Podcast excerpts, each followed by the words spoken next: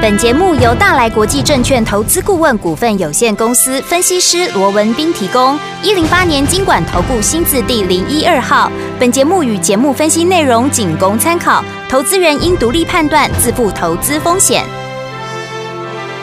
股市罗宾汉，操作领先，一定赞。欢迎收听股市罗宾汉。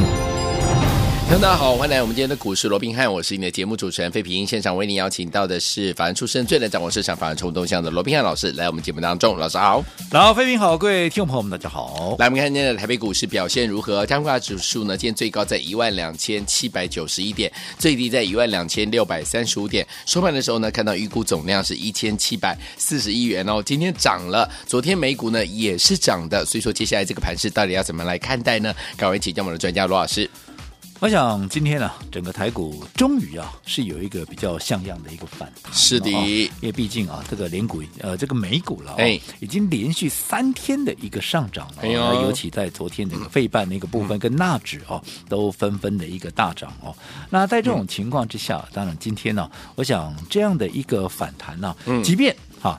到目前为止，并不是已在今天的一个最高点这个位置了，嗯，但至少有谈呢，对呀、啊，总比没有谈好，没错没错。而且最重要的哦，整个加权指数哦，又重新的返回到一二六八二之上啊，嗯，那也代表说，其实啊，在整个幕后。啊，也就是在啊，这个还是有一只手了哦。那在护盘啊，希望能够把这个行情控制在一二六八二之上哦。我想这对整个盘面的结构来讲，我想是属于正向的，因为毕竟我们说过哦，就技术面来讲，你不可否认的是这个一二六八二哦，它就是一个重要的一个铁板区嘛。如果说啊，你铁板区都破了，那又变成一个大锅盖，那不是糟了就糟了嘛，对不对哦？所以我想啊，在试图啊，整个多方啊，这个啊，所以这个背后的控盘者啊。试图把这个盘稳在这个一二六八二附近来做一个震荡哦，我讲这是正向的哦。但是我说过了哦，嗯，就目前来看，我们必须还是得要去正视一些事实。好，也就是说，在短线上面，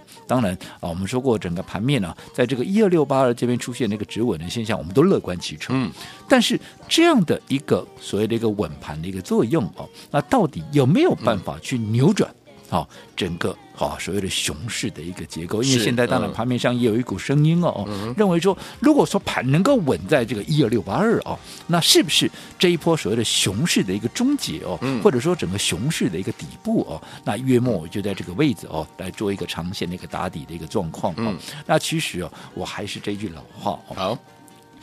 熊市要改变哈，整个所谓的空头的一个格局要去扭转，是其实不单单只是在技术面上面，嗯嗯，好，其实我说过，你还要去看哈，整个盘面当时影响台股今年跌了六千点的这些变数，是它到底解决了没有？还在不在？对不对？还在不在？嗯，好，那当然，好，整个通膨的问题，当然目前还是一样居高不下，嗯，好，那衍生出来的。包含升息的一个问题，那当然升息这个部分哦是见仁见智，好，因为当然十一月哦现在是届末期了哦，不过啊这个十一月到目前为止应该升息三码，应该是蛮笃定的一个状况的了哦。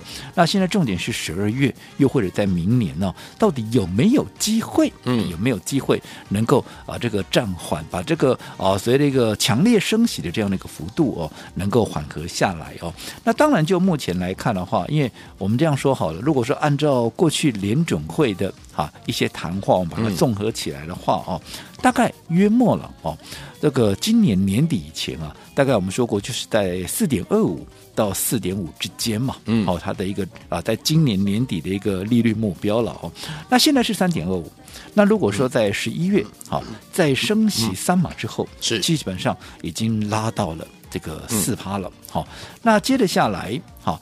到底会不会再升级三码？其实如果说按照过去联准会的一个目标，最高你今年大概就是在四点五的一个情况之下，顶多也就是在升两码嘛。所以如果说联准会在十二月升两码，即便现在很多人说啊，联准会啊这个啊所谓的一个态度转割了哦，其实与其说他转割哦，我倒不如说好，其实他跟他先前的看法并没有太大的一个改变。好，那至于明年呢啊，至少。在明年的上半年哦，对，持续还是有升息的啊。这样的一个所谓的一个状况，只不过升息可能不会再动辄啊啊出现所谓的三码啦、嗯、啊怎样的一个啊这个、嗯、呃一个一个一个强一个所谓的爆裂升息的这样的一个状况哦，对，所以代表就整个升息的部分其实还是会延续，只不过可能速度上面会放慢，好、嗯，但是速度放慢，难道好？这个所谓的过去哦，这个影响景气可能会衰退的这样的一个部分，这样的一个疑虑哦，是不是就会减轻，又或者说会消除啊？我想这还有待观察，嗯，因为毕竟我们说了哦，以现在来讲的话，整个利率好。你拉高到四点五以上的话，哦，对，那基本上对景气的部分还是有一定的冲击的一个力道。嗯嗯、最重要的，我说过，姑且不讲美股的部分了，你对台股就有一定的影响力嘛。我们说过，你利率拉到四点五以上，如果说明年再升，甚至于要往五来做一个贴近，可是相较之下。好，嗯、我们国内的一个利率是不是就低得多了？对啊。那在这种情况，我想利率低得多，我说大家怎么样往美元跑的这样的一个趋势，嗯、它就不会改变嘛。我说过很简单的一个 Okay 一个一一一个呃，所谓的一个道理呃道理嘛，嗯、就好比说你今天我一样存定存，我以定存组来讲，嗯、我们存国内的一个定存现在还不到两趴的，是一年起不到两趴，嗯、甚至就一点五左右，对不对？嗯、可是我今天存美金。哦，我如果说十一月它升级过后，我今天存美金，我有机会拿到四趴的一个利息。我请问各位，如果说你今天是一个定存族，我请问你是要存一趴多的，你还是要存四趴的？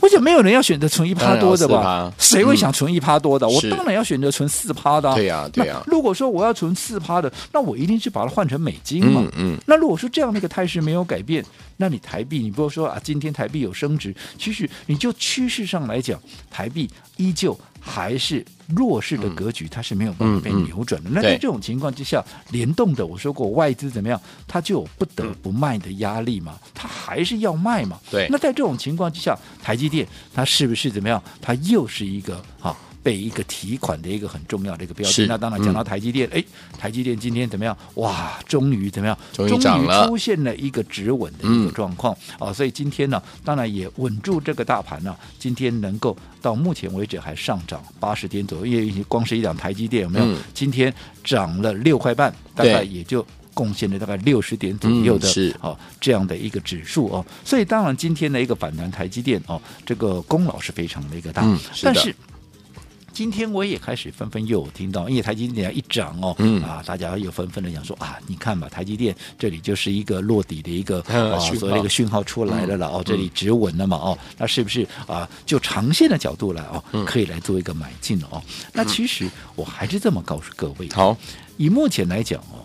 你台积电，如果说这里是一个长线的一个所谓的落底讯号，或者说这是一个长线买点的话，那么未来它当然就不容易跌，会往上走了嘛，嗯、对不对？对。那我告诉各位，你要去想，台积电在这个位置上面，它有什么理由，又或者说有什么的一个诱因啊，它会让整个好所谓的一个买盘啊，会大举在这边进驻。我说过，台积电要大涨，嗯，或者说台积电它不跌。一定是外资的态度，对，你要有所改变嘛，对不对？嗯，你说魏哲家先生好了，现在很多人还在讲说魏哲家先生设置这个一千六百张哦，是为了买台积电哦。我们假设他是了，嗯，对不对？我们假设他是了，好，那我想你就算魏哲家先生好，他在这边要低接台积电的，嗯，你挡得住外资的卖压吗？没办法吧？国安基金五千亿都未必挡得住了，嗯，你更不要讲这个魏哲家先生，他在这边做一个低阶，对，对不对？是，我说根本还是在于外资的态度，嗯，那我说外资的态度一个很重要的因素，基本面嘛，对，对不对？嗯，另外一个好，所谓的筹码面嘛，嗯，对不对？或者说资金面整个台币的一个部分，那基本面的部分，我想不用我多讲了嘛，对。现在大家对于上半年、明年上半年看法上面，一向都是有疑虑的嘛，因为你不要说什么，你光是说台积电，我明年我减少资本支出百分之十，就已经证明一切了嘛。嗯、如果说我还是看好明年的景气，那我又何必减少资本支出嘞？嗯，没错，对不对？嗯，那其他的什么地缘政治啦，什么那些，我们就不一一讲，因为啊这几天啊，光是这个地缘政治的部分哦，嗯、也引发了各界的一个热烈的一个讨论。那大家都在讲，我们也不多说了吧。因为毕竟我们国过去在节目里面也讲过了，讲过了。对不对？嗯，你在整个地缘政治这样的一个敏感的一个一个一个时间点哦，你要外资啊在这边大举的买进，嗯，我讲这是很难的啦，对对不对？他不卖你，我就就很偷笑了。是，所以在这种情况之下，今天纵使台积电出现了一个止稳的一个状况，可是我认为，它整个啊未来长线来讲。我认为它还是有压力，还要是要往下做一个寻求它的一个呃所谓的真正的一个底部了。Okay, 因为不要说什么，除了基本面、筹码面以外，我我这样说好了，除了外资筹码面，除了外资的卖压，我们认为还有待观察以外，嗯、最重要的，很多人认为说六百多跌到今天啊，昨天的一个低点来到三百七十一哦，就是一个长线的一个落底的一个讯号。哦，其实我这样讲好了，好，你当时我们昨天也跟各位讲过嘛，台积电当时在一百零六年到一百零八年之间哦，是它就在两百三。到两百六这个区间，横着跨了三个年度，嗯、对，对不对？至少走了两年多以上嘛，对不对？那在这种情况之下，你想，当时买在两百多块的，对，好、哦，当时买在两百多块的，现在股价还是在三百多块，对，你认为他卖，他难道赚不到钱吗？赚到。他还是赚呢，对对不对？你纵使股价已经从六百多跌到三百多，你以台积电当时买在两百多，他现在卖，他还是随便卖随便赚呢、嗯。没错。所以这些筹码，啊，他会因为台积电已经跌从六百多跌掉三百多，然后就停止卖出的动作吗？我想这中间还是有很大的一个变数存在。我说过外资的一个态度啦，又或者一些大股东的一个态度，我想这边都要持续做观察。嗯，所以我想今天呢、啊，当然我们说过。看到反弹，我们都很高兴，我也乐观其成，我也希望这一波真的能够多谈几天，都能够多砍高一点。但是如果说以目前整个主客观条件来讲的话，我说过嘛，过去影响台股、影响全球股市，作为一个大幅拉回的这样的一个变数，到目前为止并没有很清楚或者说很明朗的出现变化。是，所以说换句话说，大环境并没有改善很多嘛。不要说什么，你看今天。好，过去这段时间不是俄罗斯一直在啊这个呃警告啦，又或者一直在啊所谓的一个呃放话哦，他要用这个核武对不对？嗯、你看今天好、啊，美国的这个官方啊，嗯、已经正式的啊证实了说，好、啊、这个俄罗斯官这个当局啊，嗯、已经通知美国，他要做一个试射的一个呃、啊、所谓的一个飞弹的一个动作，嗯嗯嗯、而且就从礼拜三今天开始哦，那、哎、所以代表。其实一步一步的，这个整个变数，嗯，还是有升高的一个局势。OK，上一次俄罗斯好所谓的一个试射飞弹，嗯，是在二月。那二月发生什么事，大家都知道嘛？二月干嘛？俄乌开战。对，没错。所以现在他又开始试射了，那代表有没有？啊，一些所谓的让大家啊比较不希望的一个联想，我想这个部分还是得要持续做一个观察。嗯、好，所以昨天我们不要忘记了，老师呢一贯的在今天的节目当中还是跟大家强调，如果趁反弹的时候，不要忘了要多留现金在我们的身边哦。到底接下来该怎么样来操作呢？千万不要走开，马上回来跟大家分享。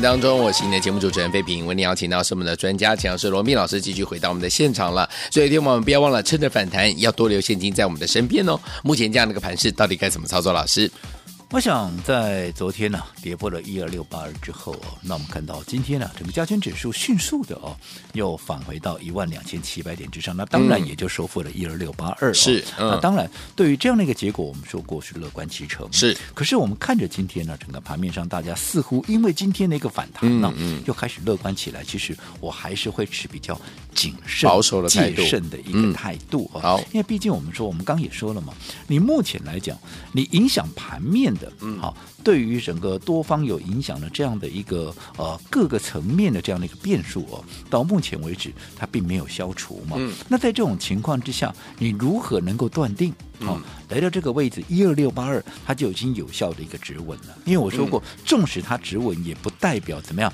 也不代表短线的一个止稳，它长线的趋势会扭转嘛。是，这边必必须我们要做一个厘清嘛。嗯、我们刚刚在这个进广告之前，我们也提到嘛，你看，在整个俄罗斯的一个部分哦，现在已经证实了，这是美方证实的，因为。过去他们有签订一个叫做新战略武器裁减条约的这个部分，嗯，好，那这个部分针对如果说你要设核武的话，是。你一定要通知对方，OK，哦，所以这个俄罗斯要设这个核武的一个呃、所谓的试射嘛，所谓的演习嘛，对，所以他有通知美国。好，所以美国也证实了俄罗斯有通知他，而且从今天开始就礼拜三了，嗯，他要开始来做一个呃所谓的一个核子武器的啊这样的一个试射，或者说一个一个演习哦。那我们说上一次，嗯，相关的类似像这样的一个演习是在二月，对，结果那个时候发生了什么？发生了俄乌之间的开战，嗯，对不对？对。那现在。他又开始做了这样的一个动作，即便他对外都是宣称啊，这是年度啊例行的一个演习啊，其实这个大家都是这样讲嘛，对不对？但是他即便有宣称这是年度例行的一个演习，可是是不是会有其他的一些变数存在？会不会让整个俄乌之间的战事紧张的局势又再一次的升高？我想这个都。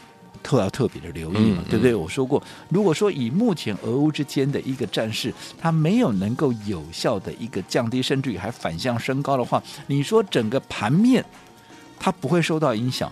好，我认为这中间还是有相当的想象空间了。嗯，那更不要讲说台积电，我们说过今天台积电止稳了，没有错，也让整个大盘稳在这个一二六八二之上。可是台积电。